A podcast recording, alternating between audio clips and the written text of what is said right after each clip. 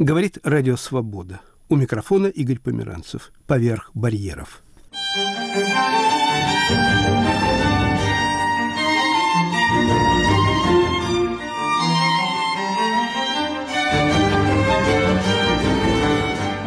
Звучит рождественский концерт Арканджело Карелли, итальянского композитора 17-18 веков. В эти дни западные христиане отмечают Рождество. Поздравляю всех, кто имеет отношение к этому празднику. Мы в «Поверх барьеров» тоже его отметим, хотя и по-светски.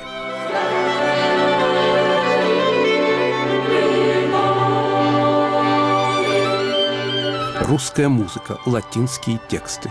Передача Тамары Левенковой.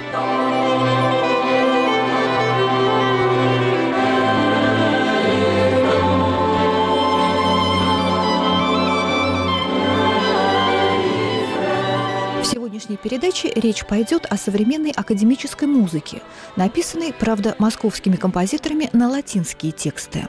Почему для сочинения духовного характера российские композиторы обращаются именно к этим текстам? Я попросила рассказать Юрия Каспарова. Мы, я имею в виду российских композиторов, мы ведь воспитаны на западной музыке. До Глинки мы опирались на итальянскую музыку, начиная с Глинки на немецкую музыку. И сегодня мы в первую очередь обращаем внимание на все то, что происходит в Германии, Франции, в Италии. Это три основные школы, они определяют все в мире, потому что я, конечно, патриот нашей страны, но все-таки наша композиторская школа в какой-то степени вторична. Наши кумиры, все абсолютно композиторы, обратились к латинским текстам. Поэтому вроде как мы запрограммированы на то, чтобы продолжать эту линию. Удивительно то, что поляки, например, католики. Но вот они, наоборот, почему-то тянутся в сторону православия. Может, происходит какой-то объективный процесс. Православная культура, она тянется к католической, католическая культура тянется к православной. Это говорит о том, что национальное здесь вторично. Не так важно. Важнее какие-то вечные образы, очень чистые. Они являются определяющими. Это общечеловеческие ценности. В двух случаях, когда вы обращались к текстам латинским, оба посвящены Деве Марии. Почему этот образ больше трогает? Для меня была важна чистота образа, его возвышенность. Чище возвышеннее я просто не знаю. С другой стороны, визуальный образ Девы Марии, католический и православный, они очень разные. Абсолютно, конечно. Можно ли говорить о таких образах в музыке? Если мы, скажем, послушаем наших российских композиторов, ну, те произведения, которые обращаются к какой-то православной тематике, конечно, они одни. Тут, понимаете, все другое. Тут и язык другой, и образ другой, и даже вот то неуловимо музыкальное, что нельзя определить словами, и может только почувствовать, оно тоже другое, это аура другая совершенно, конечно. Почему я к Марии? Очень хотелось использовать минимум звуков. Конечно, здесь помогает и состав. Тут орган и совершенно неожиданный еще скрипка и вибрафон. Орган как знак католицизма, как знак культуры Западной Европы, может быть, один из основных звучащих знаков. Вибрафон — это глубоко современный инструмент, аллюзия на колокола, так скажем. И скрипка, которая универсально является ведущим звеном. Плюс хор, 12 человек солистов. И мне показалось, что таким образом можно реализовать и какие-то плотные звучания апокалиптические, и какую-то абсолютную чистоту красоту, удивительную прозрачность, обозначить стремление куда-то в космос, куда-то за пределы нашего земного существования.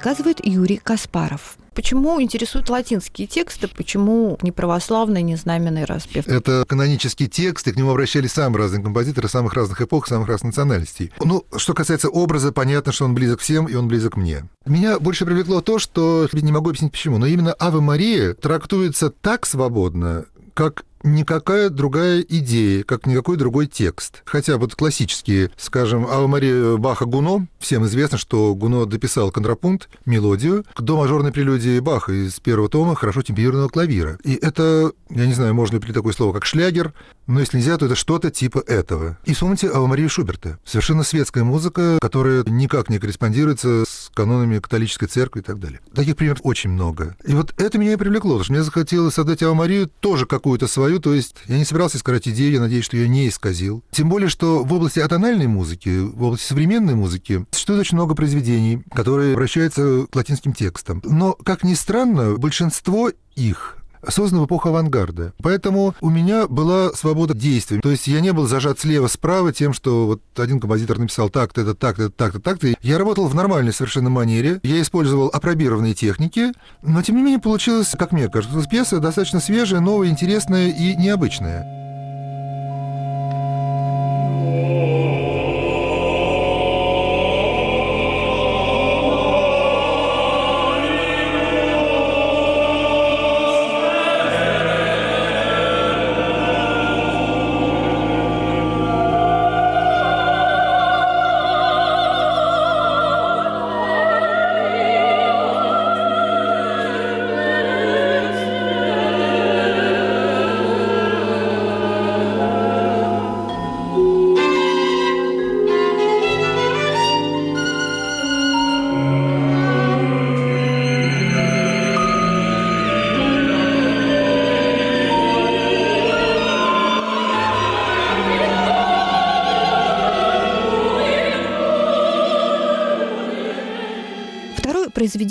Каспарова на латинский текст называется «Стабат Матер».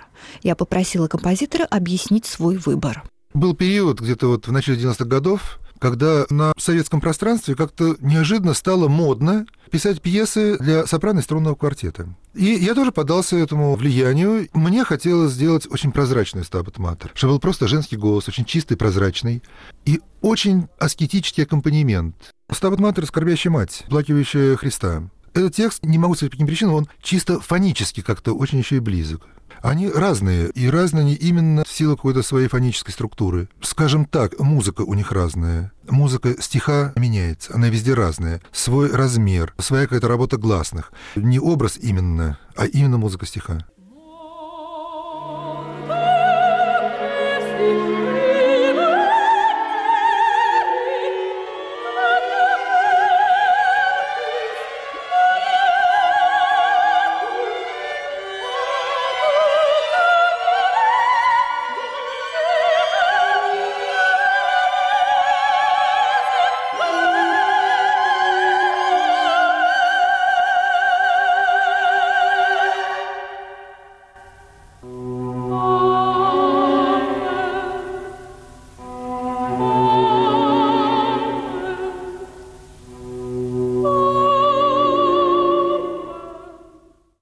Следующий собеседник, композитор Александр Вустин, в своих произведениях цитирует латинские тексты гораздо чаще. Я спросила, связано ли это с его религиозными убеждениями. Я не принадлежу ни к той, ни к другой конфессии. Поэтому для меня одинаково открыты все тексты. Везде, где я вижу некий повод говорить о каких-то высших материях, я обращаюсь к этому тексту. Потому что мне кажется, что именно инструментальная музыка как раз свободна от тех смысловых искажений, смысловых каких-то вариаций, которые могут быть поводом для трений между разными языками, пониманием смысловых оттенков, что является результатом множественности этих конфессий. А музыка по природе своей либо она есть, либо ее нет. Если она есть, то она уже духовна. Если это не поделка, не некая имитация духовности, что тоже часто бывает. Скажем, берется произведение, пишется на некий текст религиозный, а звучит оно как кантата партии советских времен. Я вообще к пониманию этих материй прихожу через музыку. Мне кажется, что музыка говорит о том же самом, но лучше, более совершенно. Потому что в конечном счете есть вещи, которые непереводимы на категории слов, непереводимые. Я писал и на русский, и на церковнославянский, но больше всего так получилось у меня по судьбе, что больше всего произведений, пожалуй, все-таки на латинские тексты. Может быть, потому что на русские тексты труднее писать. Может быть, в силу того, что русский язык моложе, в том числе и церковно-славянский. Он моложе латинского. Латинский действительно древний язык, втесанный как хороший камень И когда мы читаем текст мессы латинской, он идеально ложится на музыку, потому что он отшлифован временем. Более того, он становится сам музыкой. Я ведь очень интересовался новейшими техниками композиции. И эти новейшие техники, идущие прежде всего от Шонберга, Веберна и Берга, эта техника наиболее укладывается в латинский текст. Однажды просто мне попался листок предложение принять участие в конкурсе на сакральную музыку. Естественно, если бы я не был внутренне готов, я бы вообще об этом не думал. Я взял самый последний, самый краткий текст Агнус Деи. Агнец Божий, подавший на себя грехи мира, помилуй нас. Там почти нет слов. И это произведение необычайно легко мне далось. Я вообще пишу довольно трудно. Я убедился на собственном опыте, что это очень легко.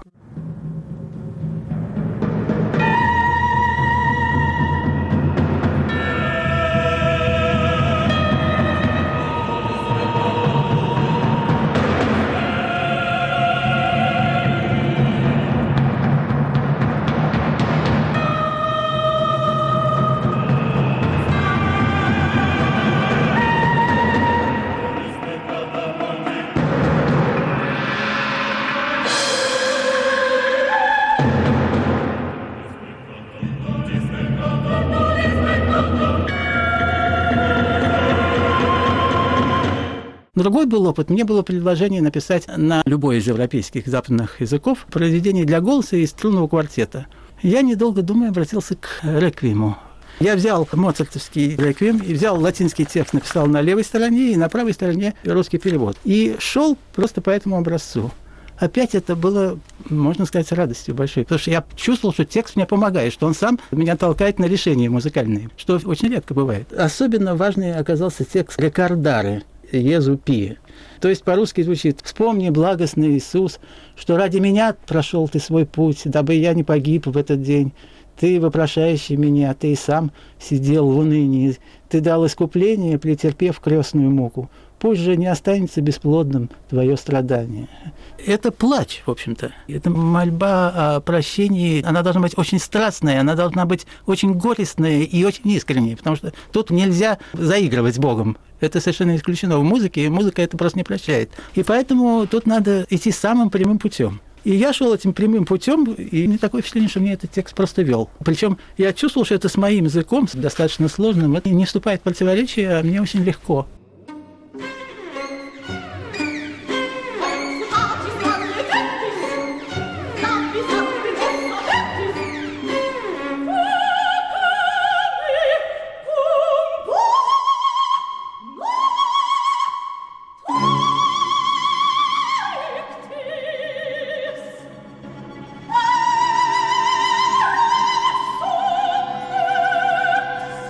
Радио Свобода «Поверх барьеров».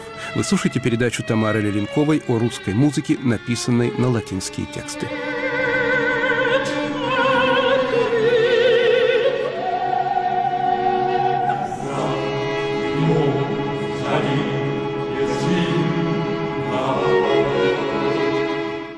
Рассказывает Александр Вустин. Латинский текст у меня был и в инструментальном сочинении фортепианом трио, где в конце он появляется как какая-то необходимость, которая неизбежно должна возникнуть в конце этой инструментальной пьесы. Так что с латинским текстом очень мне почему-то часто приходится даже помимо, я бы сказал, своей воли общаться. И причем она вклинивается, казалось бы, в произведение, не имеющее прямое отношение к службе. Такой оказалась музыка для меня есть целая опера на сюжет Жака Казота, писателя XVIII века, который погиб во время французской революции. Произведение «Музыка для десяти» является частью этой оперы, которая называется «Пророчество Казота» и написана на текст Жана Франсуа Лагарпа. Но в конце я изменил немножко текст Лагарпа. Когда спросили у Казота, а, собственно, что вы предрекаете относить себя, Казот предрек в осажденном Иерусалиме Иосифа Флавия есть описание одного человека, который во время осады Иерусалима бродил вдоль стены и горестно плакал, дыхал, и в этот момент его настиг вражеский снаряд. Так заканчивается текст Лагарпа. Я же эту концовку заменил Килли Лейзен. В ответ на вопрос «Что будет с тобой?» он, не отвечая прямо, молится. И это Килли Лейзен произносится шепотом. Уже в конце произведения за ним вторят все присутствующие. Там текст настолько вплетен в ткань инструментальную, что он становится частью музыкальной ткани. Те же инструменты, голоса. И, кстати, дирижер выступает в качестве козота, прорицателя и как некий такой страшный суд.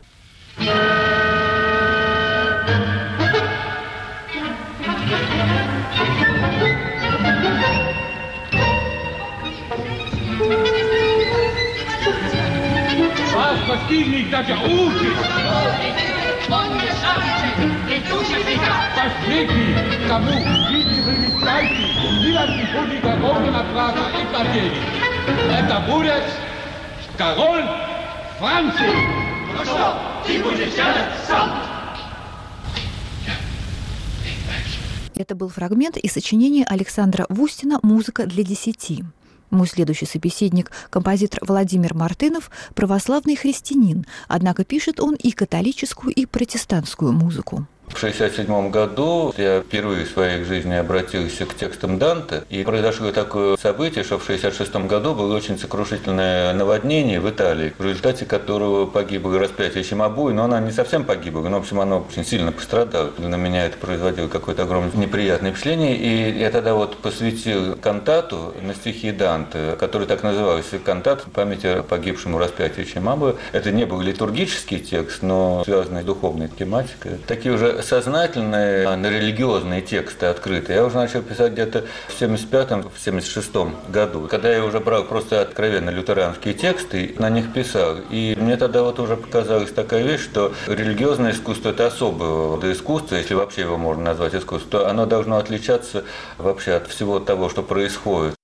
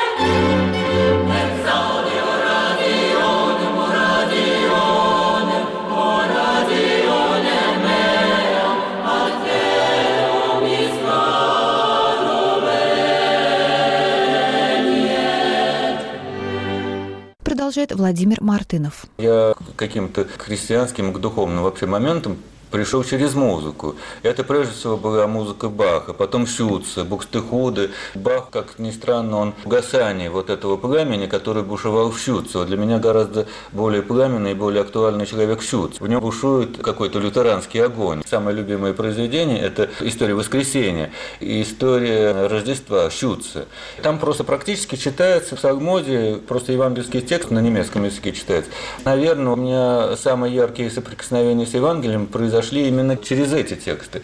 И поэтому, несмотря на то, что я никакого отношения к лютеранству, конечно, уже не имею, но вот эта память о том, что первое соприкосновение у меня произошло именно с этой лютеранской стихией, у меня какая-то благодарность за это первое соприкосновение до сих пор присутствует. И чем дальше я погружался, чем я дальше вот в этот материал проникал, тем, конечно, музыкальные моменты отпадали, и я потом к католичеству подошел, а потом я понял, что правильной православия ничего нет, хотя музыкально там никаких таких таких приятных моментов нет. То есть у меня с католической просто были поиски, но я никогда там церковно не укреплялся. А музыку писал и протестантскую, а потом и католическую. Как раз ничего странного нет. Просто и католическая, и протестантская церковь, она наработала вот эти культурные формы. А православная церковь, она их просто не наработала, и ей это, наверное, как бы и не нужно. Те самые для меня, что есть отвратительно, это фестивали православной музыки. Ну, это как партийная совершенно такая вещь. Это вот, что называется патриаршие елки. Те же самые пионерские линейки, линейки, только там вместо Ленина Христос идет.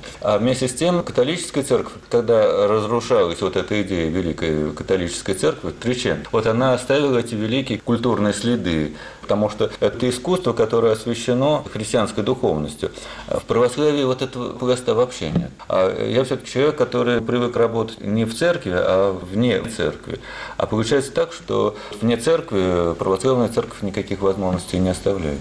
Когда я воцерковился, я совершенно искренне подумал, что все, я уже ничего писать не буду, я бросил композиторство. И, кстати говоря, 4 года вообще ничего не писал. Это было совершенно искренне. Я тогда пел уже на клиросе и начал тогда вот заниматься в рукописных отделах и Троиц Сергиевой Лавры, и Ленинской библиотеки тогдашней, и ГИМе. Я начал заниматься крюковыми рукописями. Православная музыка, допустим, это корпус знаменного распева. Католическая музыка – это прежде всего корпус григорианских песнопений. Они, в принципе, едины. Это разные национальные ветви одного византийского дела. Здесь дело, наверное, в другом. Разница между службами определяется так. Православная служба – это служба. Там нет ничего развлекательного. Для меня очень важный момент буддийские сутры, тибетские, как они читают.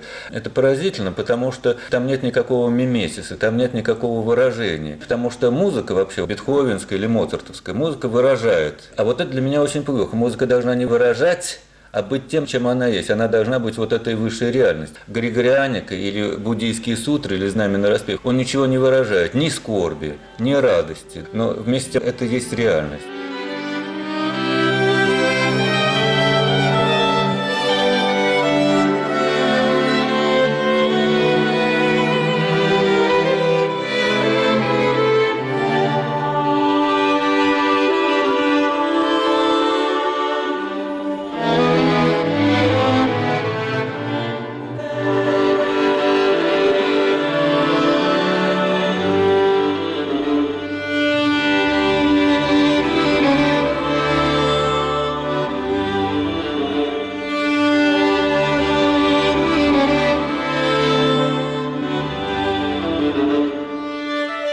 Слушали передачу Тамары Леленковой о русской музыке, написанной на латинские тексты.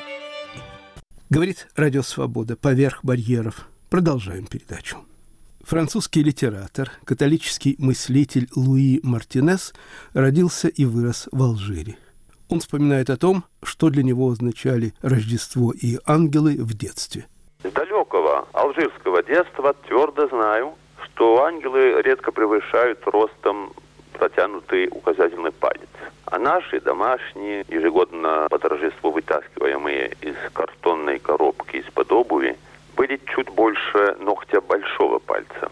Крылья э, гипсово-белые, одежда, как у младенцев, голубая и розовая. Есть стоящие ангелы, сидящие в раздумье и коленопреклоненные, а спящих или просто лежащих ангелов не бывает. Бдят они все, но по-разному. Кое-кто из них приподнимает палец к устам, напоминая о страхе Божьем и таинственности почти всего на свете. Ангелология моя зиждется на памяти о рождественских яслях, которые с легкой руки святого Франциска Осийского наполнили и церкви, и дома всей римской Европы. Там целое население. И мэр городка трехцветной повязкой, и волх-негр – и барабанщик, и цыганка, и даже продавщица чеснока. Этот мирок во мне вселил некий демократизм и к тому же приучил к близости ангельской опеки. Поэтому я не очень-то удивился, когда позднее, уже во время Алжирской войны, ангел-хранитель теплым невидимым смерчом меня уберег от пуль, клокотавших по песку. Тогда как будто изнутри я понял всю мощь невидного заступника. Хрупкая глиняная фигурка из детства, и вот кто-то берет тебя как за жабры и не то спасает, не то уносит навсегда. Ведь ангелы представлены и к смерти. Это их призвание настолько крепко у мусульман, что оно перешло в наше колониальное просторечие, где грозное имя Азраил обозначало высшую степень возможного. Об этом не знает даже Азраил. Война положила конец привычному соседству, и уже нельзя расспрашивать соседей врагов, соседей друзей об их интимном отношении к ангелам. Война вообще громит всякие соседства. Куда делись соседи? Соседи-евреи, алжирские евреи которые детей пугали именем Гуэрко, то есть Оркуса, римского божества смерти. Трижды изгнанные из родной земли, из Испании, из Северной Африки, эти неторопливые беженцы сохранили жуткое имя ангела смерти, которым пугали, может быть, малютку Вергилия, а может быть и императора Тита, который разрушил и город их, и храм.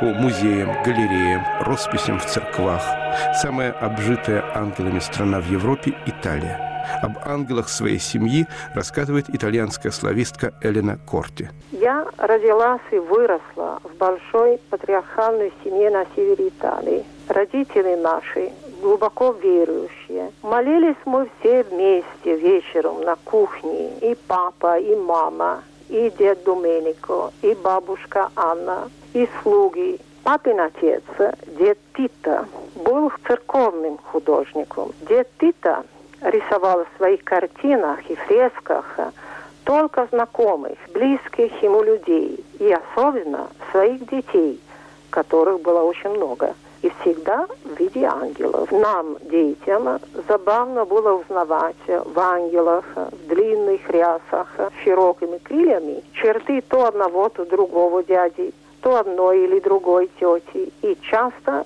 детское лицо нашего отца.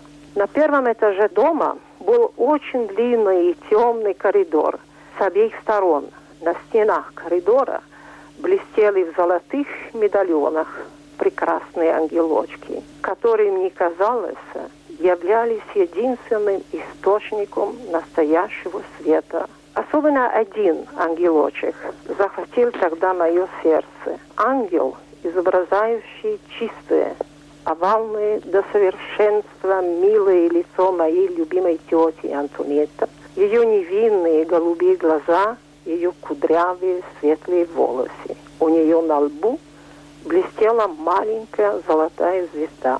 И та звезда все еще светит, потому что медальоны до сих пор существуют темном коридоре. Время от времени я их посещаю, разговариваю с ними, вспоминаю. А моя любимая тетя Антонетта жива, ей 90 с чем-то лет. А может, вы мне сейчас не поверите, но у нее тоже самое чистое, кругленькое, овальное до совершенства лицо. Те же самые голубые невинные глаза и кудрявые волосы, хотя теперь белоснежные. Точь в точь ангел.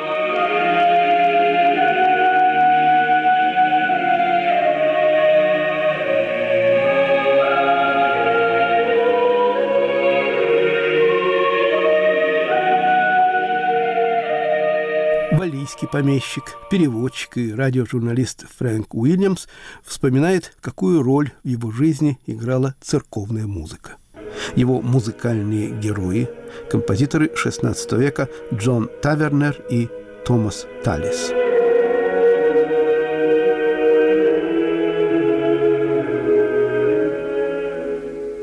В области музыки англичане страдают от легкого чувства неполноценности.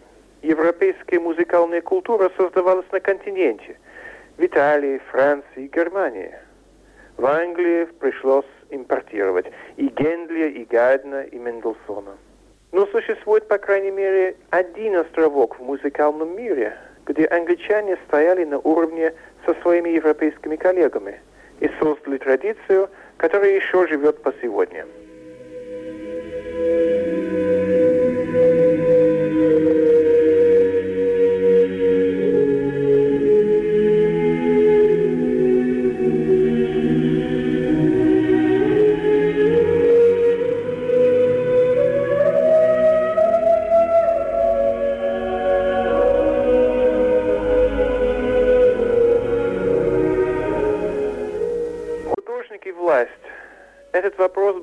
Также остро поставлен в XVI веке при Тюдорах, как в эпоху современного тоталитаризма. Джон Тавернер написал эту мессу во втором десятилетии XVI века. Но хотя он был признан уже тогда как лучший композитор своего времени, вскоре он перестал вообще сочинять. Он ринулся в то, что мы сегодня называли бы общественно-политической деятельностью. Объявив себя главой английской церкви, Генрих VIII начал энергично перестраивать религиозную жизнь на протестантский лад. Началась ликвидация монастырей, и Джон Тавенер с энтузиазмом бросился в кампанию насильственной экспроприации монастырского имущества.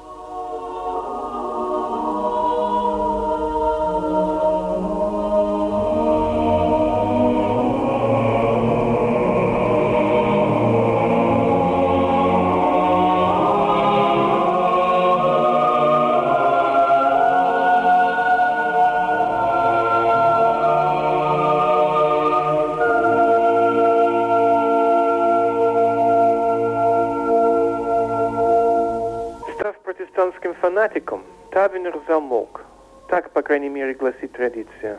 Его великий наследник Томас Талис оказался более гибким. Он сочинял для королевской капеллы Генриха VIII и до, и после его разрыва с Римом. Он сочинял и для трех детей Генриха, Эдуарда, воинствующей католички Мэри, получившей кличку Кровавой за ее гонение протестантов, и, наконец, для Елизаветы I, при которой религиозный конфликт терял свою прежнюю остроту. Неизвестно,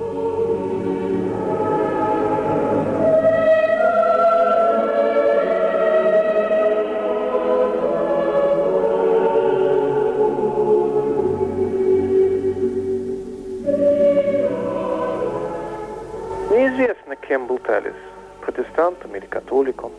Он просто служил своим временным земным хозяевам Тюдором – и своей музыкой выразил свою бесконечную преданность вечному. В его поведении он не был хуже многих других художников и драматургов, которые предпочитали подкрашивать имидж узурпаторской династии, а не смерть на плахе Тархилл, как, скажем, упрямый сэр Томас Мор. Талис растворился в своей противоречивой эпохе. Его музыка является квинтэссенцией Англии Тюдоров, как в этом сочинении – Spem in Alium, написанном к сорокалетию королевы. Какой именно королевы? Протестантки Елизаветы или католички Меры? По счастливой иронии судьбы мы не знаем.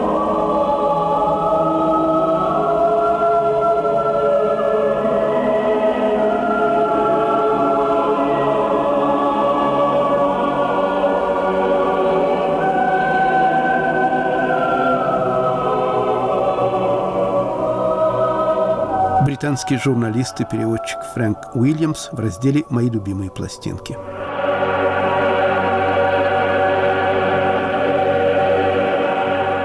Говорит Радио Свобода поверх барьеров. У микрофона Игорь Померанцев. Напоминаю, эта передача приурочена к празднованию западными христианами Рождества. Мы отмечаем этот праздник по-светски.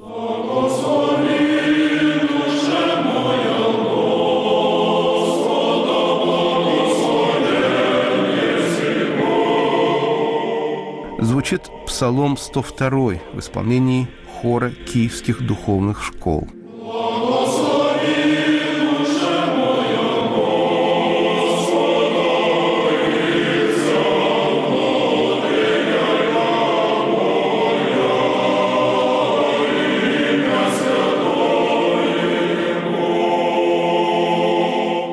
Псалмы, цитирую краткую литературную энциклопедию 1971 года, это произведение иудейской и христианской религиозной лирики.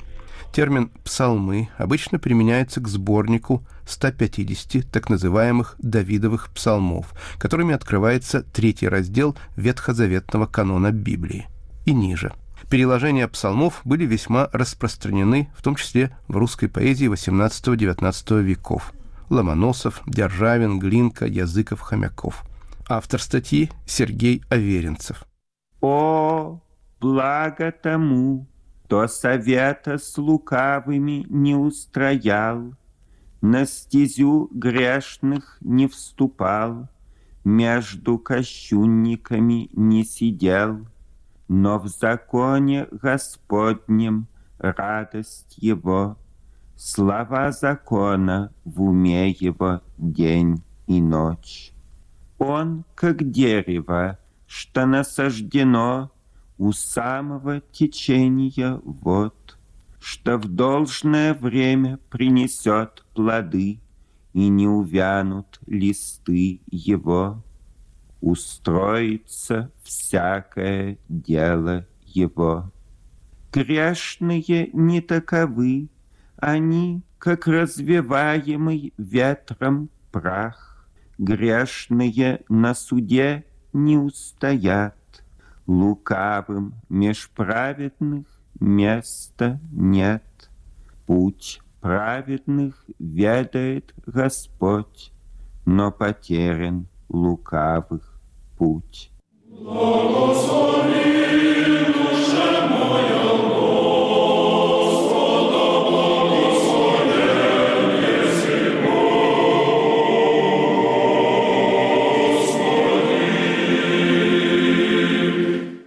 компактный диск с псалмами Давидовыми в переводе и в авторском чтении Сергея Веренцева выпустило киевское издательство «Дух и литера» при Киево-Могилянской академии. Я спросил историка философии, директора Центра европейских гуманитарных исследований Киево-Могилянской академии Константина Сигова, почему Киев был для Аверинцева притягательным городом. Еще в середине 60-х годов, когда Веренцев приезжал сюда на Международный конгресс по славистике, его поразили мозаики Софии Киевской. И любого восточного славянина, когда он видит э, мозаики XI столетия, открыты врата из варяг в греки, от нашего варварства к красотам Средиземноморья. Это поражает, а для византолога это было физическое ощущение присутствия и причастности славянского мира к средиземноморскому миру Софии Киевской, к Софии Константинопольской. Я думаю, что это первая встреча послужила толчком к тому, чтобы в конце 90-х годов, когда Веренцев стал почетным э, профессором Киево-Могилянской академии, он прочитал инаугуральную лекцию о Софии Киевской и о смысле Софии как премудрости. Доктор Сигов, никто так щедро не издает Сергея Аверинцева, как э, Киев. Почему? Ну, нет пророка в своем Отечестве, это сказано и давно, и недавно. Я думаю, что то расстояние, которое в истории потребуется, может быть, для родных Палестин Аверинцева, культурная некоторая дистанция и отстраненность, может быть, позволила киевлянам увидеть э, яснее масштаб Аверинцева и удивительную красоту и силу его позиции. Кроме того, если хотите, то Аверинцев продолжает великую герценовскую традицию за нашу и вашу свободу. И я думаю, что именно он мог быть воспринят прежде всего как личность удивительно свободная и дарящая свою свободу другим, своим собеседникам, своим читателям, своим слушателям. Он всегда занимал позицию свободного человека, и вместе с тем важное для него было библейское понятие верности. Верность, как мы знаем, в Лондоне сохранял Антоний, митрополит Сурожский. А Веренцев тоже сохранял верность и вместе с тем показал, что это может быть творческим началом как в науке, так и в поэзии, и в философии. И я думаю, что для него прежде всего речь шла о великой традиции, связывающей Афины и Иерусалим, традиции первохристианских времен. И не случайно он так много переводил с древнееврейского, арамейского, греческого, латинского и других языков, чтобы освободить нас от провинциализма. Провинциализма не только топографического, но и хронологического. И ему это удалось. Доктор Сигов, Помимо канонического текста псалмов в русской словесности есть еще переводы псалмов Давидовых Ломоносова, Державина, Языкова. Чем отличаются переводы Сергея Веренцева? Аверинцевский перевод необыкновенно точен, скажем так. Он первый поэт в нашей традиции, который с такой глубиной понимал язык оригинала, сопоставлял э, древнееврейский текст с греческим языком септуагинты, с церковнославянским текстом, и вместе с тем переводил на совершенно современный русский язык, при этом с необыкновенным изяществом. Он стремился передать подлинник и приблизить нас к подлиннику. Он не давал рифмованный эквивалент, э, не помещал гений царя Давида в бронированные латы славянской рифмовки, а скорее приближал нашу с вами речь к языку царя Давида, передавал краткость и сжатость. Там, где греки и славяне говорили всемогущий Бог, он говорит крепкий, сжатое, лаконичное слово. И в этой сжатости и близости к первоисточнику необыкновенная свежесть его перевода. Как желанны обители Твои, Адонай, Господи сил, Истоевает душа моя, алчит мира дворов Твоих. Ликует во мне сердце мое, торжествует плоть моя в радости о Боге живом. Вот и пташка находит себе приют, и ласточка укром птенцам своим, а мне алтари твои, Боже сил, мой царь и мой Бог. Блаженны живущие в дому твоем, без устали славящие тебя. Блажен муж, чей оплот в тебе, кто нашел стезю к тебе в сердце своем. Проходят странники юдолью слез, и становится она источником вод, и благодатью одевают ее проливающиеся дожди. От вершины к вершине взойдут они, Явится на Сионе Бог богов. Господи сил, услышь молитву мою, Боже Якова внемли, Боже оплот наш, обрати взор, Призри на помазанника Твоего, Ибо единый день во дворах Твоих Лучше тысячи дней — Лучше мне у порога стоять в доме Господа моего, нежели обрести приют в обителях греха. Господь Бог, солнце и щит, милости славу подаст Господь, не откажет ни в едином из благ, ходящим в простоте своей. Адонай Господи сил, блажен, кто уповает на Тебя. Доктор Сигов, вы разговаривали, общались с Сергеем Аверинцевым вне кафедры.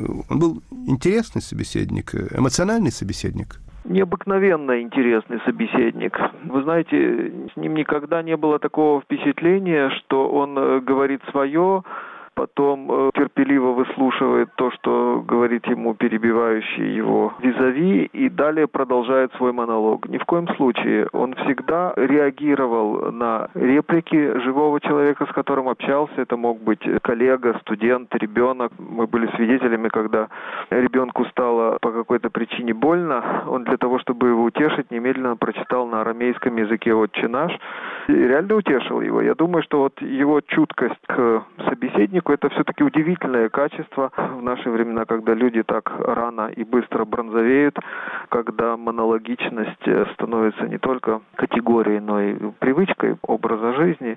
И сам шанс обмена голосов побеждает глухоту паучью, о которой писал любимый его Мандельштам. Насколько Сергей Аверинцев интересовался современностью, современной политикой, современной культурой, поэзией? Вы знаете, удивительно интересовался. У него действительно был вкус к гражданской, если хотите, злобе дня. Я помню, что когда речь шла о предисловии его к второму изданию Тома Софии Логос, объединяющий, ну, словарь.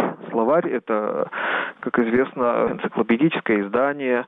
Он говорит, ну, а что у вас, собственно, в Киеве происходит? В чем острота момента? Я говорю, вот новый премьер-министр Виктор Ющенко сказал, что предыдущее десятилетие в королевстве датском не было правды. И восстановить эту правду — призвание нового поколения политического.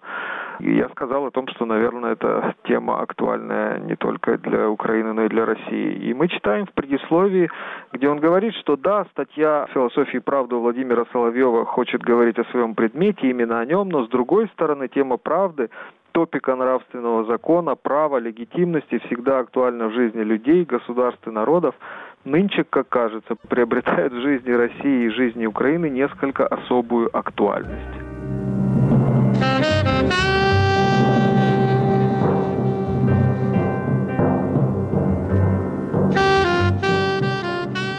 Поднимитесь, косяки врат, древние двери, раздайтесь ввысь, и царь славы войдет.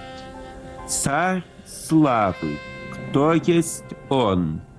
Крепкий и могущий Господь, сильный в бранях Господь. Поднимитесь, косяки врат, древние двери, раздайтесь ввысь, и царь славы войдет. Царь славы, кто есть он? Господь воинств, Господь сил, царь славы есть он.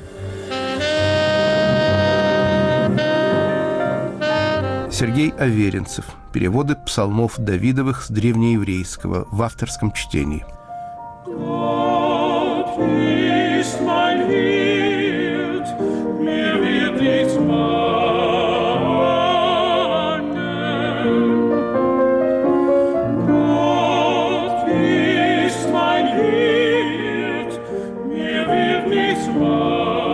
Двадцать третий псалм, как его услышал Франц Шуберт. А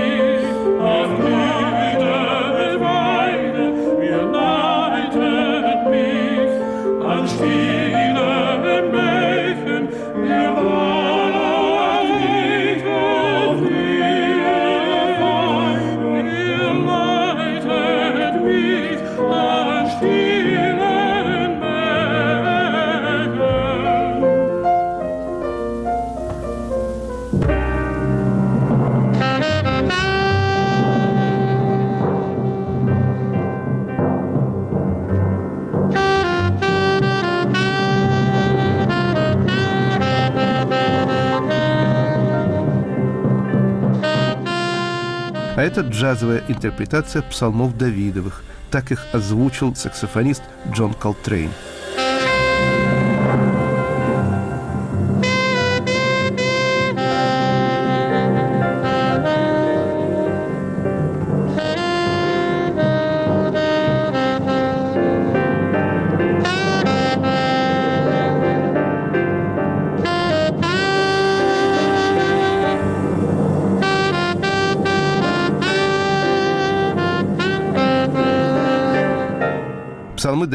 Джазовой и классической интерпретации, в каноническом звучании и в переводах Сергея Аверинцева. Говорит Радио Свобода поверх барьеров. Английскую песенку «Мерцай, мерцай, звездочка» «Twinkle, twinkle, little star» хорошо знают в разных странах. Профессор Лондонского университета Дональд Рейфилд рассказывает о любимых песнях английской детворы –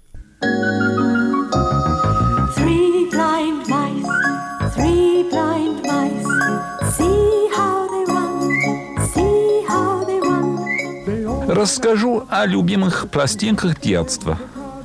Ни у кого в мире нет таких детских песней, как у англичан. Трое слепых мышей, трое слепых мышей. Смотри, как они бегают. Они все гонялись за женой фермера – она отрезала им всем хвост мясницким ножом. Нет ничего смешнее, чем трое слепых мышей.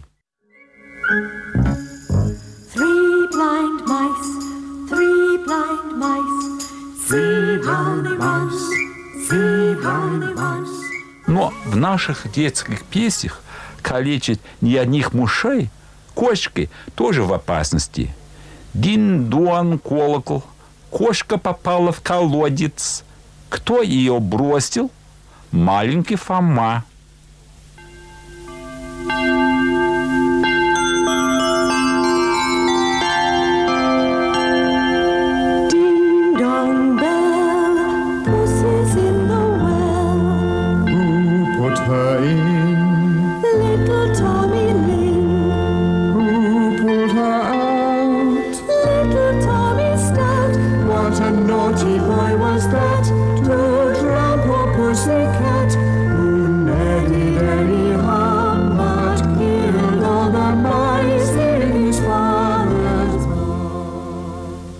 Вообще, английских младенцев усыпляют ужасами.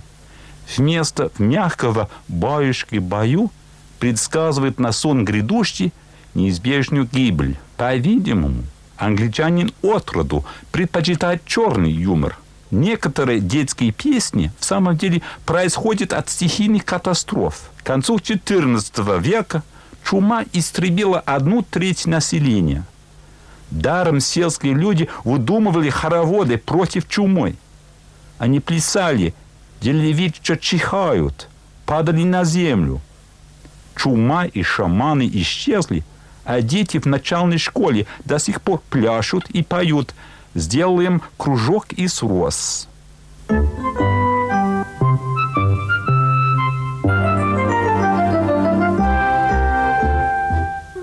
Сделаем кружок из роз с охапками в карманах. Чихаем, чихаем, все падем ниц.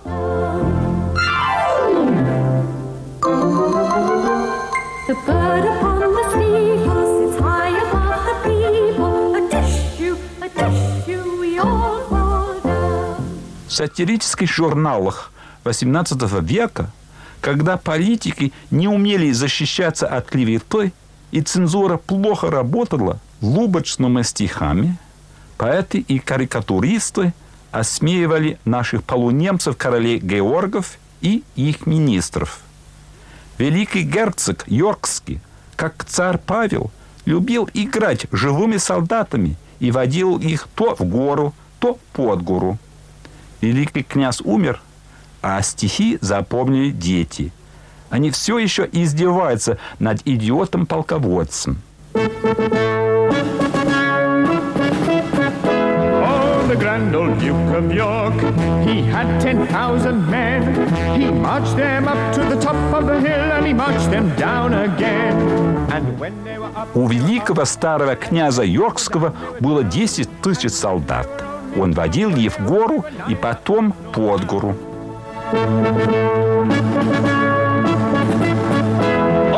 Grand old Duke of York, he had 10,000 men. He piped them up to the top of the hill and he piped them down again. And when they were up, they were up. Даже забытое любовное похождение давно умерших министров увековечено в детских песнях. Возьмем, например, того сомнительного гусака, который лезет в дамские терема.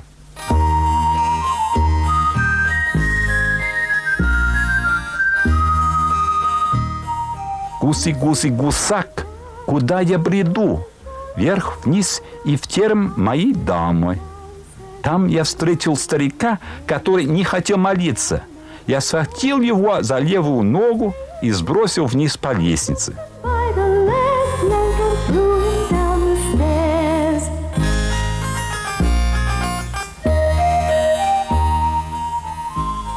Кончился век развратников.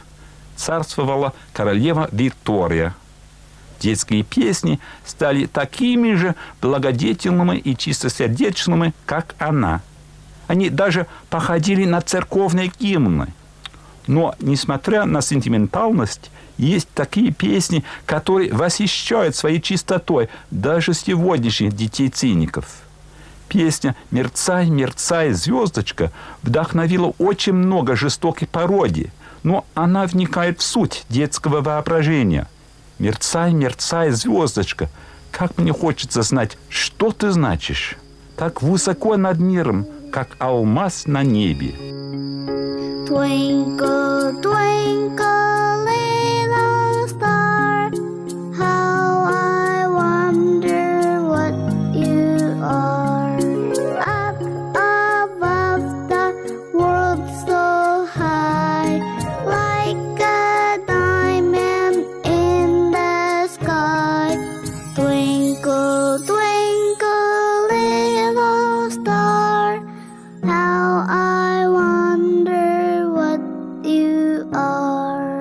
любимых пластинках английской детворы рассказывал литературовед профессор Дональд Рейфилд. Я, ведущий этой передачи Игорь Померанцев и режиссер Наталья Аркадьева поздравляем западных христиан с Рождеством и всеми зимними праздниками.